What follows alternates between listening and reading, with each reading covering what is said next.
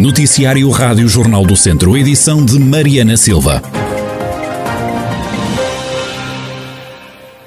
Os centros de saúde da região garantem não ter registro de qualquer complicação e de situações graves em resultado da vacina da AstraZeneca, que foi já administrada a milhares de pessoas na região e que está, entretanto, suspensa em Portugal e em vários países europeus. Só no agrupamento de centros de saúde Dão Lafões receberam esta vacina mais de 2 mil pessoas, entre elas polícias, bombeiros e profissionais de saúde. O diretor do ACES, António Cabrita Grade, garante à Rádio Jornal do Centro que não há reporte de situações graves. O mesmo assegura a diretora do Agrupamento de Centros de Saúde Douro Sul, Albertina Cardoso, que adianta que não foi registada nenhuma complicação após a toma da vacina da AstraZeneca. Com este fármaco suspenso, foi também adiado o arranque da vacinação dos professores, que na região iria começar já no próximo fim de semana. Só no Conselho de Viseu iam receber esta vacina cerca de 900 docentes. Ouvido também pela Rádio Jornal do Centro, Manuel Teodósio, do Sindicato dos Professores da Zona Centro, sustenta que a vacinação já devia ter decorrido, ainda assim assim diz compreender a decisão das autoridades de saúde. O facto de ser adiado eh, não nos deixa tranquilos, mas por outro lado também, se, se a vacina em causa não dá segurança, obviamente que, eh, bem da saúde pública e da saúde dos professores, obviamente que concordamos que efetivamente ela seja suspensa, porque se não houver uh, segurança uh, seria muito mal. Portanto, por um lado estamos tranquilos, os mecanismos de saúde estarem a funcionar, estamos um pouco preocupados porque eh, vai-se atrasar ainda mais a vacinação dos professores e dos trabalhadores das escolas, que era algo que, eh, que era bastante importante acontecer, aliás, que já deveria ter acontecido, né? a vacinação já deveria estar feita para dar agora outra segurança. O Sindicato dos Professores da Zona Centro espera que a classe não seja esquecida na vacinação. Também Francisco Almeida, do Sindicato dos Professores da Região Centro, diz que já era de esperar este adiamento da vacinação por causa dos problemas da vacina da AstraZeneca nesta questão das, das vacinas, pronto, aconteceu aqui esta situação, é, é que, que, nós não estamos em condições de dizer se é uma decisão justa ou não, mas é, é, parecia um bocado inevitável depois do que estava por aí acontecer na Europa e no mundo, não é? Para o sindicalista mais premente é a questão dos testes nas escolas. Francisco Almeida lamenta ainda que o governo tenha avançado com a testagem à Covid-19 só depois do arranque das aulas. E voltou a descer o número de infectados com Covid-19 no centro hospitalar Tondela Viseu. No hospital encontram-se hoje 21 doentes, menos 3 do que ontem. Em enfermaria estão 11 infectados e nos cuidados intensivos 10. Pelo oitavo dia consecutivo, não há mortes a registar.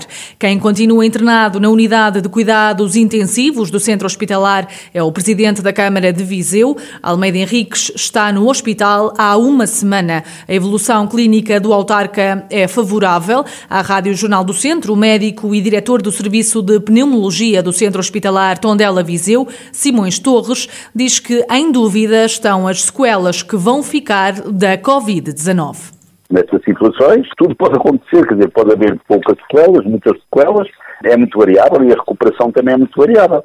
O que eu julgo saber é que o Seprona Henrique estará melhor, em termos de sair dos cuidados intensivos, será uma realidade, como sairá relativamente bem. Agora, depois as sequelas que, tem, que vai ter, isso ninguém pode, ninguém pode dizer neste momento, não é? Porque as sequelas da Covid são muito variáveis de pessoa para pessoa e o modo como elas depois se resolvem também são muito variáveis de pessoa para pessoa. Só, só depois e isso é uma coisa que vai demorar muito tempo, vai demorar uh, um período de tempo largo e, só a par e passo é que vamos controlando as, estas evoluções. Importante depois será a reabilitação respiratória e motora. Os doentes, quando estão no, nos cuidados intensivos e quando estão há algum tempo, perdem uma série de funcionalidades, como seja a própria parte muscular que está completamente parada ali, não é? Há uma debilidade muscular que é preciso reabilitar. Depois a reabilitação é uma coisa muito importante para esses doentes, quer a nível respiratório, quer a nível de, todo o organismo, mas sobretudo da parte muscular. Portanto, há uma readaptação à normalidade, à normalidade uma readaptação progressiva. E isso exige, de facto, uma, uma fisioterapia cuidada e, e, que deve ser instituída no mais precocemente possível para que o doente recupere as suas funções. Simões Torres, médico e diretor do Serviço de Pneumologia do Centro Hospitalar Tondela Viseu, sobre a evolução clínica do presidente da Câmara de Viseu, que está internado há quase uma semana na unidade de cuidados intensivos do Hospital da cidade com Covid-19. E a pandemia chegou à região de Viseu há um ano, a pandemia mudou tudo, também o setor da saúde. Os delegados de saúde ou médicos de saúde pública ganharam outro protagonismo, mas, sobretudo, mais trabalho. Sara Dias é uma das médicas da Unidade de Saúde Pública no Conselho de Viseu desde dezembro de 2019 que se dedica exclusivamente à Covid-19. A clínica fala de um ano onde foi necessário reforçar equipas, combater a dificuldade de recursos humanos, intervir em instituições onde o desespero estava instalado e destaca o trabalho em rede que foi e continua a ser feito. Houve situações em que se verificou, devido à evolução do surto em determinadas instituições, uma escassez de recursos humanos nessas instituições para prosseguirem o seu trabalho. E isso é sempre muito difícil, mas se houve alguma coisa boa que a pandemia nos trouxe, foi precisamente este trabalho em rede que foi fortalecido com a pandemia.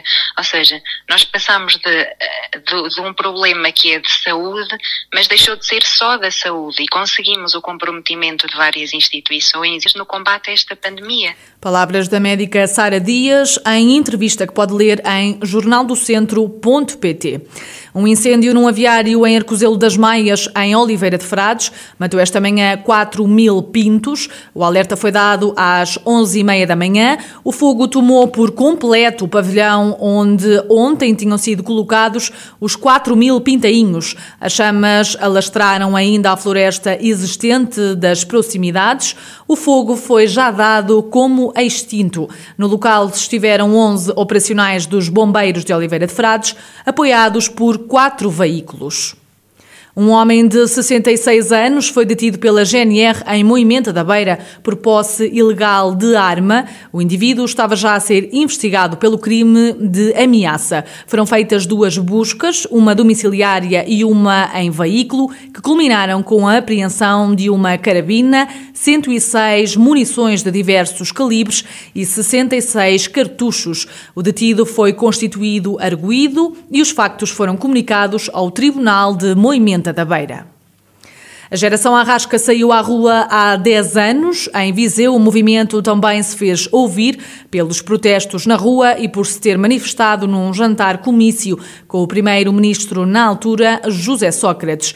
De lá para cá, os elementos do grupo em Viseu ficaram mais velhos, mas nem por isso a sua situação precária mudou. É o caso de Paulo Agante, continua a viver com os pais, toma conta de animais num trabalho por conta própria que lhe dá dinheiro apenas para os gastos.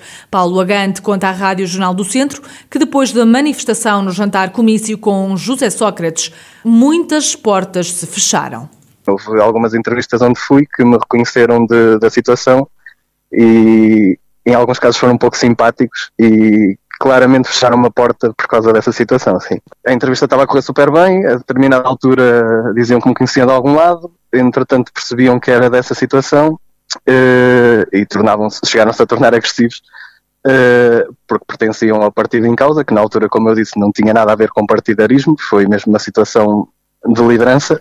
Paulo Agante não se arrepende de ter integrado o movimento e recorda as ameaças e as perseguições de que foi alvo. Não me arrependo de nada, porque o que fiz foi, foi genuíno e, como disse, eu nunca tive ligações a partidos políticos, continuo sem ter.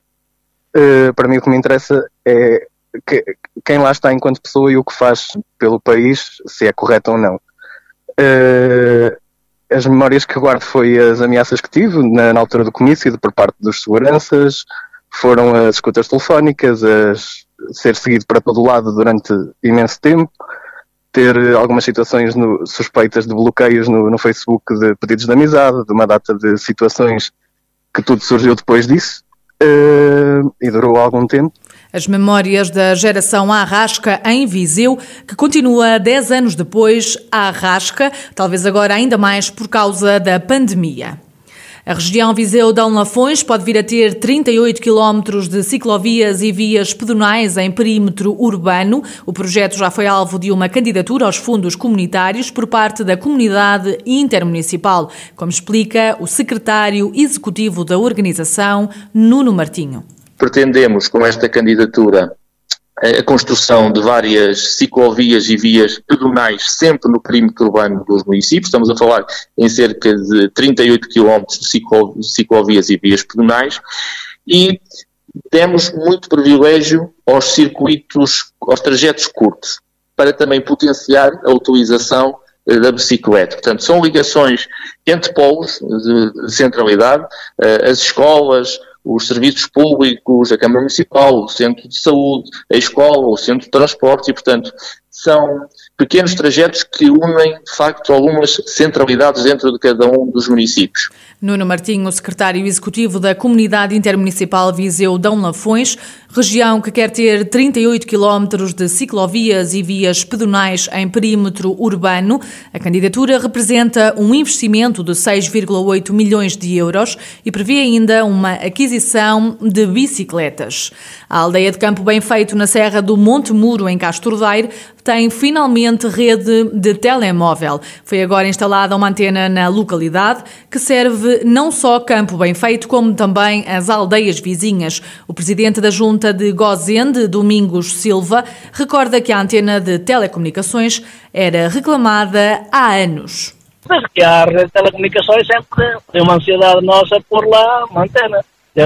Para que essa parte da freguesia ficasse também a sofrer das telecomunicações, era uma coisa que eles não tinham, tinham que se deslocar eh, cá para cima para a Senhora do Refúgio, que é assim o santuário que temos lá na freguesia, que só aí é que tinham, é que tinham fora, que era uma, é uma tristeza. No, no fim do século, no século XXI termos fundações que ainda não têm.